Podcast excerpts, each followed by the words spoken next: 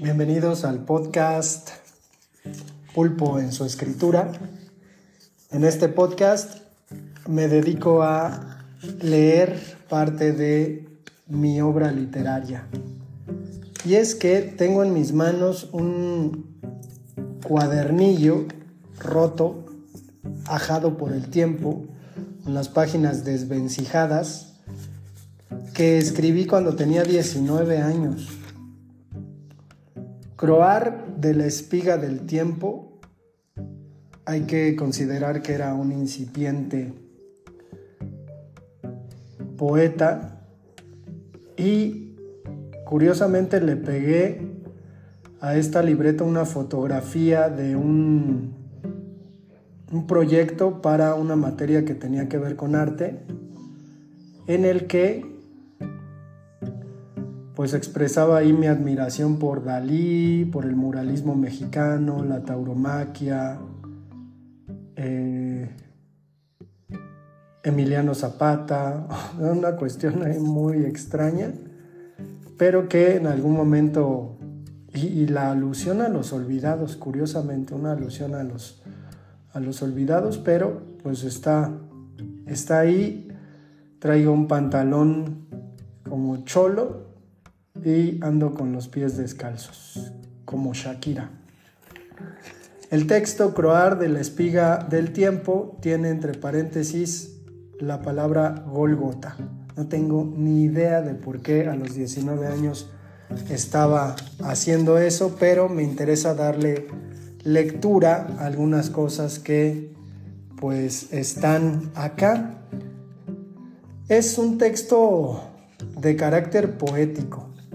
Eh, al final creo que lo pensé más bien como, como un poemario vinculado a un librito de un autor llamado Raúl Leiva que escribía poemas eh, en los que cada uno de los versos era una palabra.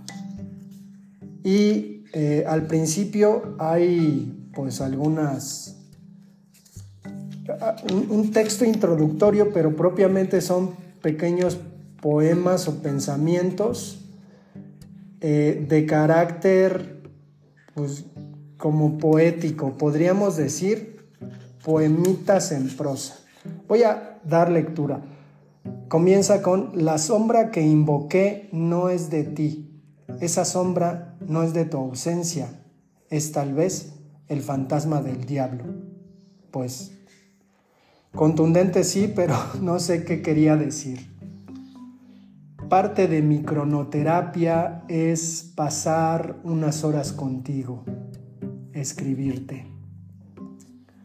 Creo que es evidente mi influencia de Jaime Sabines y es que puntualmente el texto está, pues aquí dice, dedicado a Jaime Sabines, es decir, un joven poeta que le dedica a otro poema, a otro poeta, su trabajo poético. Dice en otro de estos pequeños extractos, deberíamos de contar el tiempo por soledades, perderlo, esconderlo en el rielar de los ojos. O sea, hay, hay imágenes, desde luego, eh, que a los 19 años, pues se iban figurando en mi, en mi mente.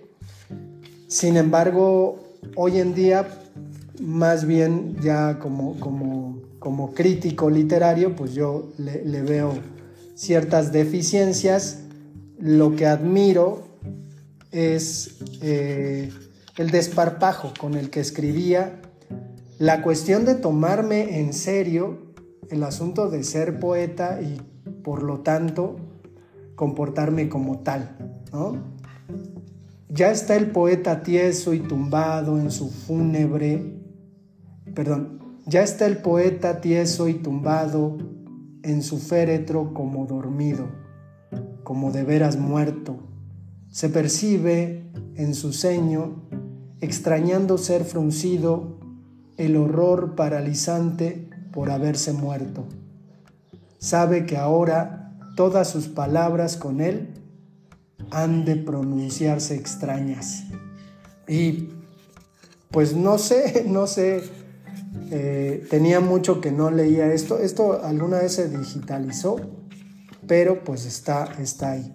Vamos a, ver algunos ejemplos de esto que es una sucesión. O sea, e, es un poemario que tiene, ahora veo 54, 56 poemas escritos en cascada. Aquel otro infierno en donde están los que nunca se amaron, tenemos amada nuestro lugar, a veces nos dejarán bailar tango. Oquedad tras el vértigo, mujer hidra del oráculo, los quiméricos abetos son el hito para atrapar y apedrear tus piernas. Espero la caída del fuego un poco bajo mis ojos, tus entreabiertos labios. Esperas, nos desesperamos, he ahí el calvario, mujer. Y es que el término Golgota tiene que ver precisamente con eso. Creo que hay, hay una fascinación por ciertas palabras. ¿eh? ¿eh? eso era lo que me motivaba de alguna manera. Yo fui un lector de diccionario porque uno de los tesoros que encontré en casa, porque no existían libros, fue un diccionario de planeta muy grueso que tomé como compañero y que me dedicaba a revisar las palabras y me gustaba aprender las palabras extrañas nuevas que no se usaban. Dice el cuarto, gola, ritual, dosis exacta para la poesía. No consigo recordar tu apartado postal, el cartero y tus cartas no alcanzan. Yo miro, tú eres mirada, el mecanismo de la locura se revela en mis entrañas. La muerte me persigue.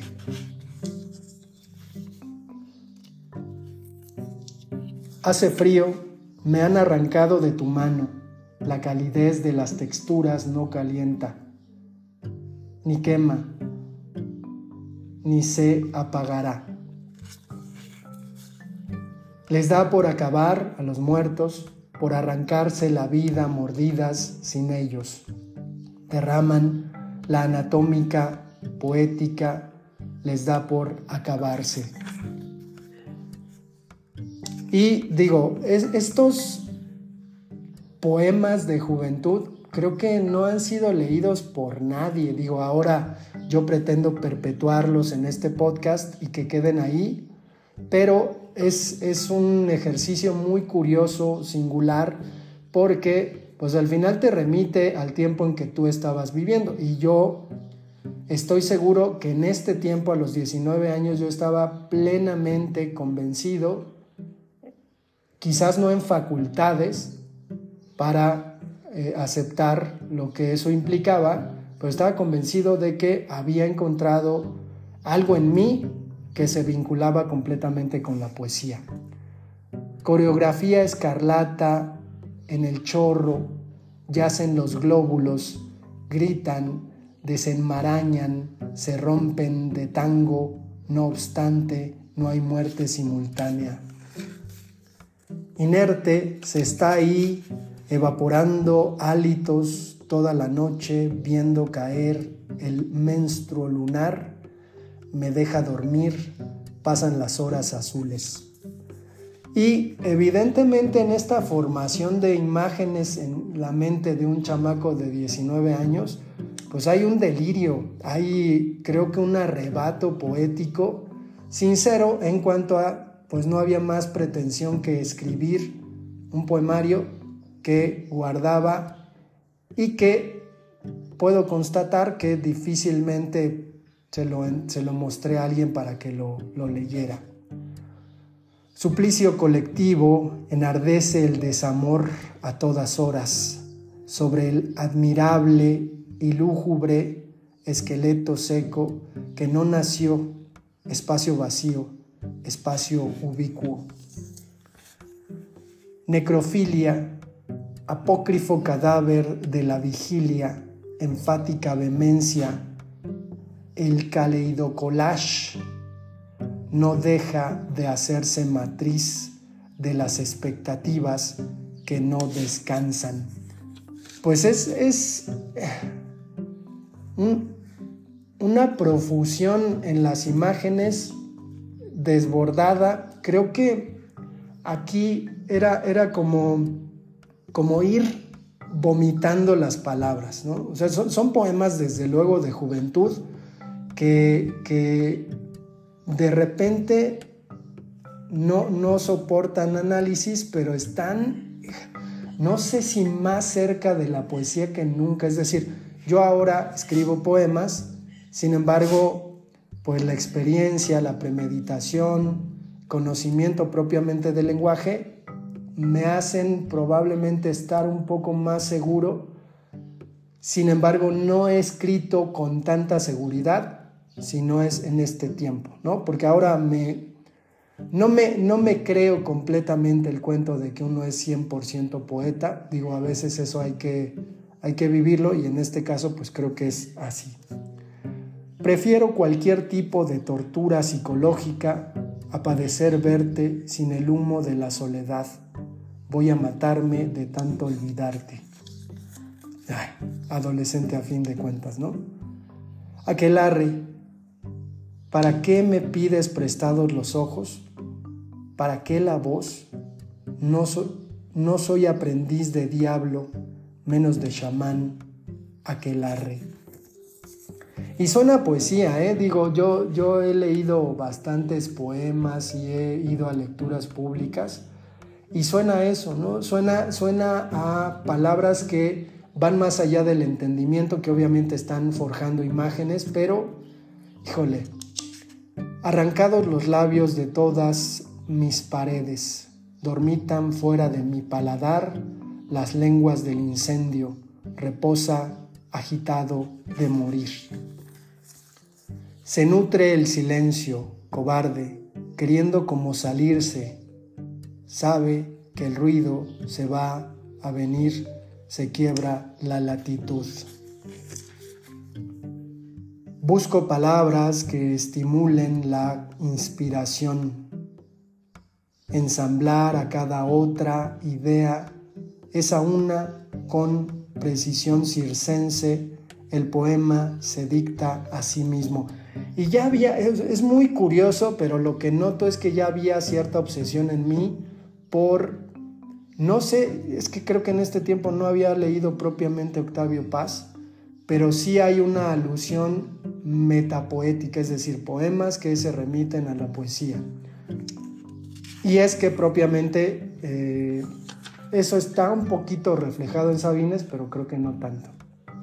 Óleo sin trazo, sin el ole, el coso, es mi culpa, el último monólogo de mi muerte, yo lo provoqué. Sigla, el insecto neófito surca por el aire palpitan sus átomos de diablo. Pregunta por, Mesmer, no solo tú estás sin ti. Y es que estos poemas desde luego hablan de, un amor que yo experimentaba en aquel entonces por Betsy Virginia Lugo Maldonado, pero creo que, creo que había algo, algo ahí eh, de sentimiento que se refleja en estos poemas. Y además, obviamente, es un sentimiento en donde se siente conmiseración del sentimiento. Entonces, pues es, muy curioso. La lotería. El sol, la dama, el diablo, las jaras, el catrín, el tambor, el corazón, la rosa, la mano, el músico, la araña, el arpa, la sirena, la estrella, el borracho, la luna, la muerte, el silencio. Creo que son, son poemas hechos y derechos. Creo que me, en este ejercicio de, de ir hacia el pasado y observar lo escrito por uno, creo que hay ahí algo pues relevante, ¿no? Buceo por los símbolos, madre de las dimensiones. Lava las puertas en las horas de morir. Se reintegran a los sorbos de pasión. Sentía la silueta de tu isla, el bambolear cardíaco, despacio, desapareció la hostil y cruel oposición de los enamorados. Un solo instante. Sangre subterránea, tiempo partido, rebanar las raíces que dejen de crecer, que los troncos de los muertos ya no floten en el río. Órale. Yo era afecto eh, en aquel entonces a una revista que todavía existe llamada Letras Libres de la que pues bebía lo actual de la literatura, del ensayo, obviamente había ahí como muchas reseñas a libros que definitivamente no podía comprar, pero me sorprende mucho haber, haber llegado a estas conclusiones poéticas sin el auspicio de un profesor. Ah, no tuve profesores de literatura o de taller de, redacción que me guiaran en cuanto a la lectura. Eh, es decir, fui un lector desordenado que, fue encontrando libros a desparpajo y que leía pues todo lo que podía, pero creo que sí, sí había ahí como, como una raíz innegable. Tus ojos míos o son mis ojos tuyos miope, separación, desgarro, el perfume de la sangre de mujer. Era una gota, no lo volveré a hacer. Válgame. Fragmentar el mismo hombre es un prólogo, un guion. El horror al epílogo es constante, la incertidumbre de resbalar al fondo de sí mismo. Intento de clonar la soledad, amarrar la necesidad y el asco de el otro, gotean los glóbulos escarlata y me arrastran. Mirándote a los ojos me exaspera la geometría, gira el caos en torno al amor que siempre nace, condenado al movimiento. Sacarle, sacarme a Elohim los ojos eternos como si fueran tiempo. Pesados párpados adivinan mi padecer de pronto, dejan de traer mis restos. Derramar la desesperación, embarrar por todo el muro la indeleble ausencia, hasta que se dibujen en tus senos Caín y Abel. Asustada la muerte definitiva por la eternidad poética, escupe mis manos e infecta, se acerca el cadáver del día. Otra edad, el contorno y la sustancia que cae vienen, dejan de venir al hablar lo concebible y lo inconcebible se amarán.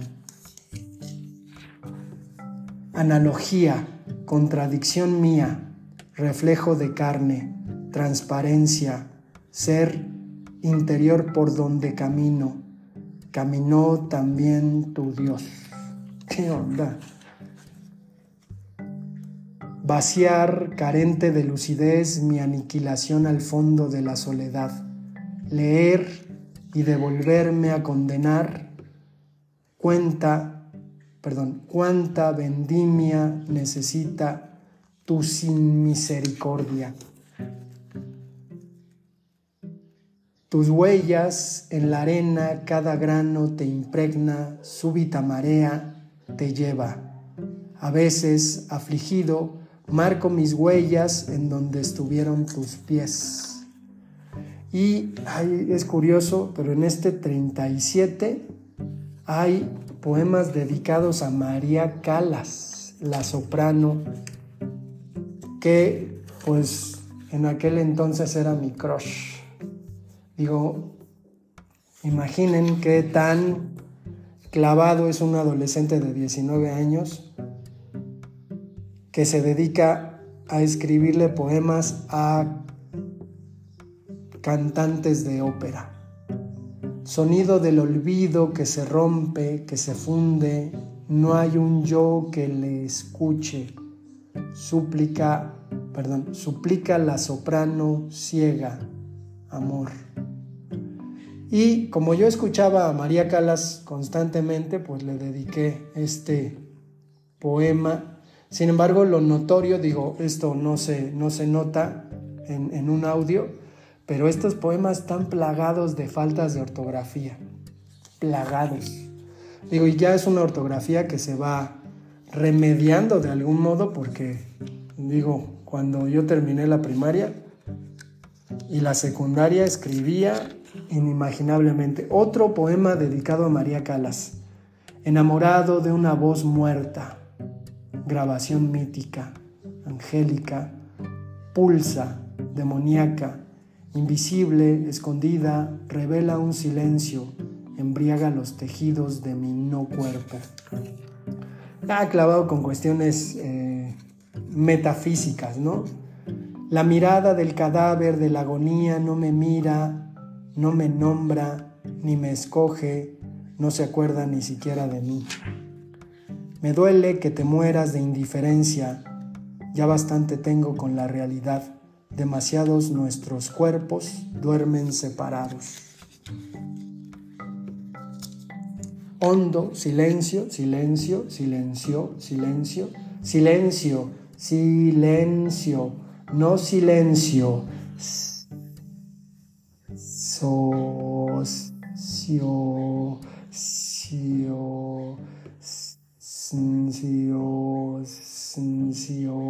silencio, silencio. Híjole, no sé de dónde salió eso, digo, es quizás, ¿no? O sea, supongo que, que entonces había lecturas que me influían mucho y entonces yo le experimentaba. Trópico, dolor, espasmo, Obstinado sufro de veras, hemos parido la memoria del color de un lamparazo. La hemos perdido también. Difunto pacto altruista, apacible, no quiero saber nada de la epigrafía interfecta en el microscopio, la inspiración diseccionada e hipotetizada.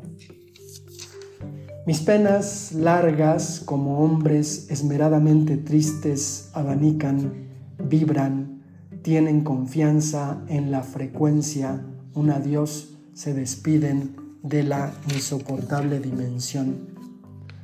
Prisionero del anochecer, cada que miro las plantas de tus pies, realizo gozoso un simulacro de suicidio atado al contexto biológico, proceso que avanza, retrógrado, duermo, escurren las figuras inmortales, flotan. Yo también quiero ser inmortal para luego morir. Te fuiste en las palabras muertas, versos que nunca serán escritos. Guardo la certeza de describirte como la alucinación de la ausencia dando vueltas para presenciar con los ojos bien agudos la distorsión poética de la visión final de la última imagen.